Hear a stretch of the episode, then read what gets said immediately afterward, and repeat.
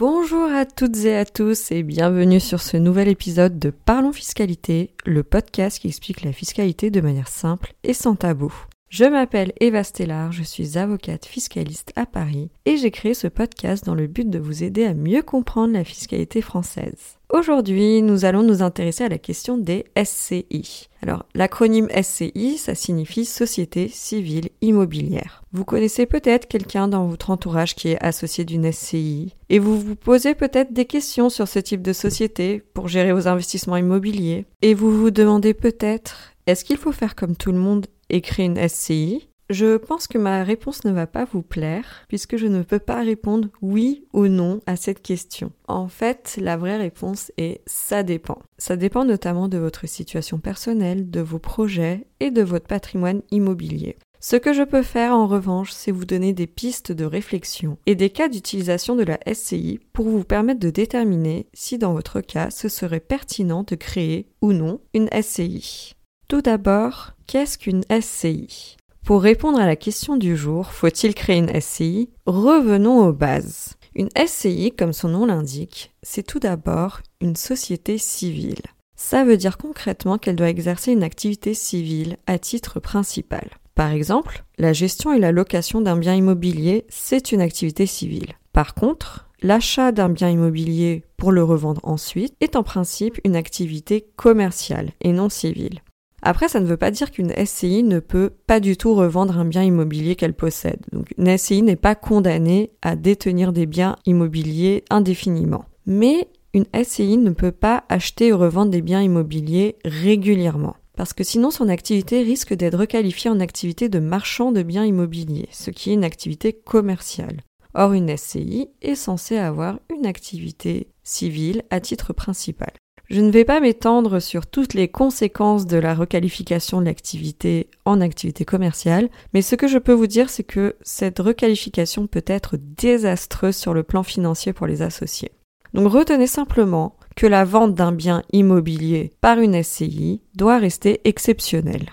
Donc si jamais votre projet est d'acheter et de vendre des biens immobiliers de manière régulière et donc d'exercer ce qu'on appelle une activité de marchand de biens, je vous invite à créer une autre société, une société commerciale plutôt qu'une SCI. Une SCI, c'est donc une société civile composée d'au moins deux associés. Donc les SCI associés uniques, ça n'existe pas, ce n'est pas possible. Et c'est une société civile qui a pour objet la détention et la gestion d'un patrimoine immobilier. Maintenant qu'on a dit ça, on va s'intéresser à la fiscalité qui est applicable à la SCI. En principe, la SCI est soumise à l'impôt sur les revenus, sauf option pour l'impôt sur les sociétés. Donc il est possible de choisir l'impôt sur les sociétés, l'IS. Alors, quand la SCI est soumise à l'impôt sur les revenus, qu'est-ce que ça veut dire? Ça veut dire qu'en fait, on va calculer le résultat annuel de la SCI et on va le répartir entre les associés en fonction de leur participation dans le capital de la société. Donc chaque associé va déclarer sa cote-part de résultat et cette cote-part de résultat va être imposable dans la catégorie des revenus fonciers. Alors si vous voulez en savoir plus sur la catégorie des revenus fonciers et sur euh, les règles applicables à ce type de revenus, je vous invite à écouter l'épisode qui a été diffusé la semaine dernière, donc l'épisode 2 sur la location meublée au vide et sur les différences fiscales entre les deux. Dans cet épisode, j'explique en détail les règles fiscales applicables aux revenus fonciers. Donc ce sont exactement les mêmes ici, qui vont être appliquées à chaque associé sur sa cote-part de résultat. Pour ce qui concerne la plus-value de cession, donc quand la SI vend un bien immobilier, on va appliquer exactement les mêmes règles que si l'associé détenait le bien directement. Donc, la plus-value va être imposée à 36,2% au total, mais il existe des abattements en fonction de la durée de détention du bien immobilier. Il existe une exonération également si jamais le bien immobilier est la résidence principale de l'un des associés. Donc cet associé va pouvoir bénéficier de cette exonération. Maintenant, comme je vous ai dit au début, la SCI peut choisir l'option pour l'impôt sur les sociétés. Qu'est-ce que ça implique? Eh bien, lorsque la SCI est soumise à l'IS, le résultat peut être distribué aux associés sous forme de dividendes ou être mis en réserve dans la société. Mais dans les deux cas, la SCI paye l'impôt sur les sociétés sur ce résultat. Donc elle le paye au taux réduit de 15% jusqu'à 42 500 euros de bénéfice et au-dessus de ce bénéfice, le taux passe à 25%. Les règles d'imposition pour les loyers perçus par la SCI sont exactement les mêmes que le régime réel BIC. C'est-à-dire qu'il est possible de déduire des amortissements et la liste des charges déductibles est plus importante que pour les SCI qui sont soumises à l'impôt sur les revenus. Donc encore une fois, si vous voulez en savoir plus sur les règles du régime réel BIC, je vous invite à écouter l'épisode 2, donc celui qui a été diffusé la semaine dernière sur la fiscalité applicable aux revenus locatifs. Donc ce sont les mêmes règles, c'est le régime réel BIC. Ensuite, il faut savoir aussi qu'une SCI qui est à l'IS doit payer une contribution supplémentaire. Alors on appelle cette contribution la contribution sur les revenus locatifs. Et cette contribution sur les revenus locatifs, elle est égale à 2,5% des recettes. Attention, pas du bénéfice, des recettes. Après, il existe des exonérations. Il y a toute une liste d'exonérations, donc n'hésitez pas à vous renseigner pour voir si vous pouvez en bénéficier, parce que la liste est assez longue. Ensuite, donc ça c'est l'imposition du résultat de la SCI. Si le résultat est ensuite distribué aux associés, les associés seront imposés sur ces dividendes. Par contre, si le résultat n'est pas distribué, les associés ne paieront aucune imposition. Pour ce qui concerne les plus-values de cession, donc si la SI est à l'IS, les plus-values vont être imposées à l'impôt sur les sociétés. C'est-à-dire que les plus-values vont être imposées donc soit au taux réduit de 15%, soit à 25%, et il n'y a aucun abattement possible. Donc, en ce qui concerne les plus-values de cession, l'IR, l'impôt sur le revenu, est quand même bien plus avantageux que l'IS. Par contre, en cours d'activité, l'IS peut parfois s'avérer plus intéressant que l'IR. Le choix entre IR ou IS se fait en fonction de vos projets et de votre situation personnelle. Il existe un cas dans lequel vous n'avez pas vraiment le choix. Attention, c'est si vous faites de la location meublée à travers une SCI. Alors, la location meublée, il faut savoir que c'est une activité civile, c'est-à-dire qu'une SCI peut tout à fait louer des biens meublés. Par contre, le droit fiscal assimile la location meublée à une activité commerciale. Qu'est-ce que ça veut dire concrètement? Eh bien concrètement, ça veut dire que la SCI qui a une activité de location meublée est obligatoirement soumise à l'impôt sur les sociétés. Il n'y a pas de choix. Après, il existe une tolérance si jamais les recettes de la location meublée ne dépassent pas 10% des recettes totales de la SCI. Dans ce cas, il est possible de rester à l'IR parce qu'on considère en fait que l'activité de location meublée est exceptionnelle. Si jamais vous voulez faire de la location meublée en société tout en restant à l'impôt sur les revenus, il existe d'autres solutions que la SCI. Je pense notamment à la SARL de famille. Si vous êtes dans cette situation, je vous invite à réfléchir à une autre solution que la SCI, parce que là, vous serez obligatoirement à. Maintenant que je vous ai expliqué les règles de fonctionnement d'une SCI et, euh, la fiscalité applicable aux SCI, la question qu'on peut se poser est pourquoi créer une SCI Dans quel cas créer une SCI Alors la SCI, elle est recommandée surtout dans deux types de situations. La première, c'est lorsqu'on veut gérer un patrimoine immobilier à plusieurs. Et la deuxième, c'est lorsqu'on veut transmettre un patrimoine immobilier à ses enfants. Dans le premier cas, donc dans le cas où on veut gérer un patrimoine immobilier à plusieurs, donc quand je dis plusieurs personnes, ça peut être de la même famille ou non, des amis ou non, ou plusieurs associés, bref, peu importe, à plusieurs. En fait, la SCI permet d'éviter le régime de l'indivision. Alors, qu'est-ce que le régime de l'indivision et pourquoi veut-on l'éviter?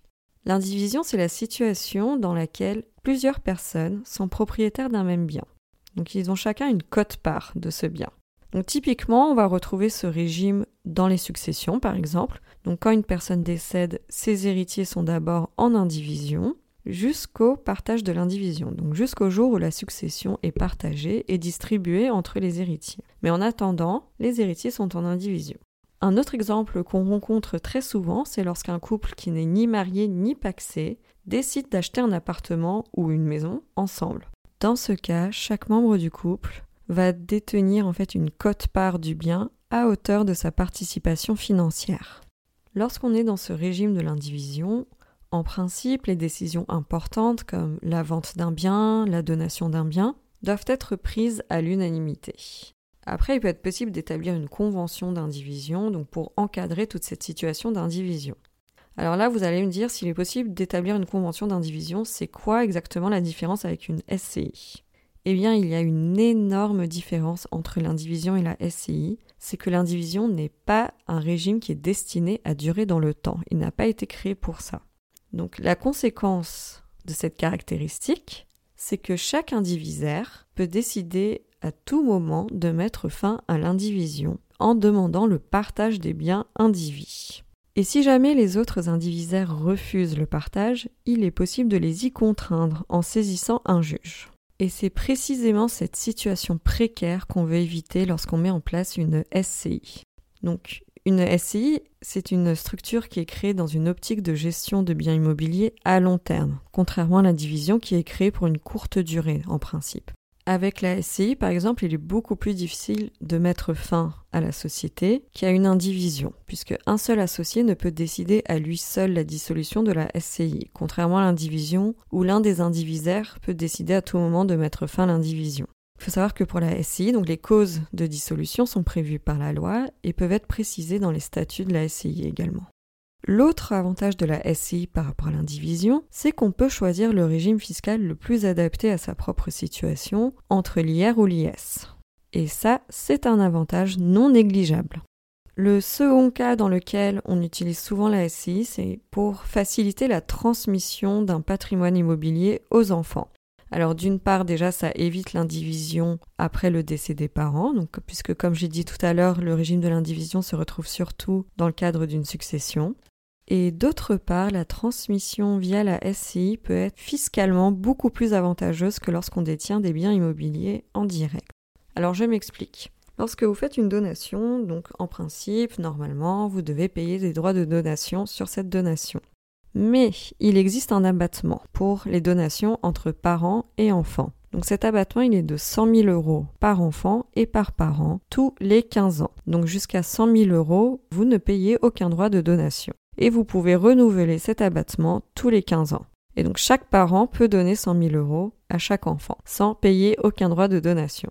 Donc ici, l'avantage des SCI, c'est que vous pouvez transmettre les parts de SCI gratuitement tous les 15 ans à hauteur de 100 000 euros. Donc vous pouvez transmettre en fait petit à petit aux enfants alors que si vous détenez des biens immobiliers directement, vous ne pouvez pas donner juste une partie d'un appartement ou une partie d'une maison. Vous êtes obligé de donner l'appartement entier, qui a de fortes chances de dépasser 100 000 euros.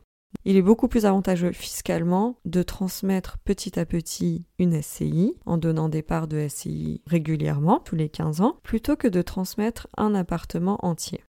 Après, il est possible de mettre en place des stratégies de transmission encore plus avantageuses grâce à ce qu'on appelle le démembrement, donc le démembrement des parts de SCI. Alors pour l'instant, je n'en dis pas plus sur le démembrement car il y aura un épisode euh, un peu plus tard dans les semaines qui viennent qui sera entièrement consacré au démembrement immobilier.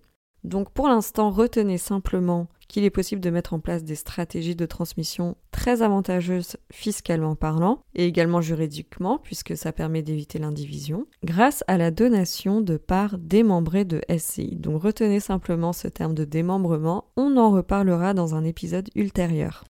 Donc là, je vous ai donné des exemples de cas dans lesquels on peut utiliser la SCI et dans lesquels c'est très avantageux d'utiliser une SCI.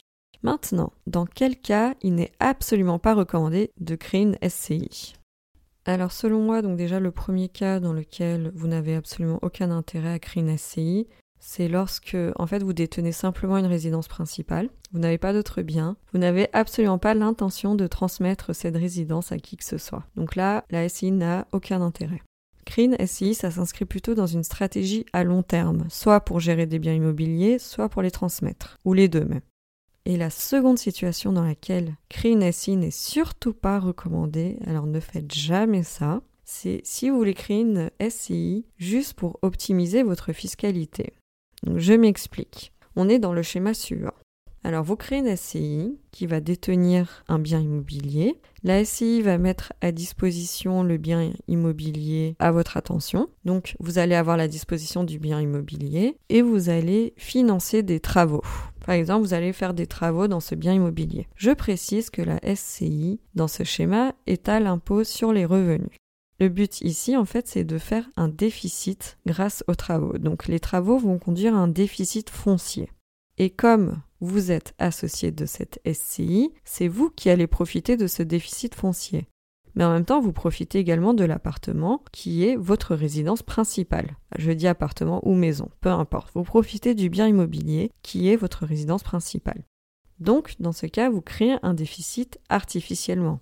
Et là, quand on est dans ce schéma, alors le risque de redressement par le fisc est très très grand, parce que c'est ce qu'on appelle un abus de droit fiscal.